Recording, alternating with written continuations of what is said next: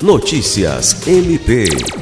O Ministério Público do Estado do Acre, MPAC, por meio da Procuradoria-Geral de Justiça, do Centro de Apoio Operacional de Defesa da Saúde, Pessoa Idosa e Pessoa com Deficiência e do projeto MP Cuidar, coordenado pela Diretoria de Gestão com Pessoas, realizou na manhã dessa terça-feira 21 a terceira edição da roda de conversa intitulada Diálogos sobre o Suicídio.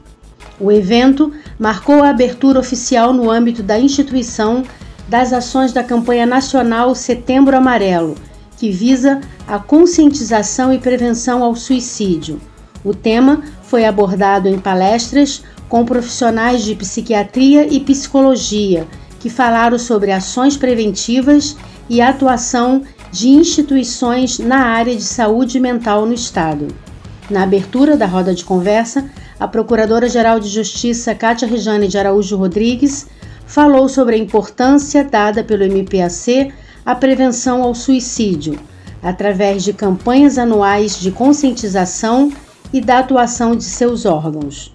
O evento está disponível no canal do MPAC no YouTube.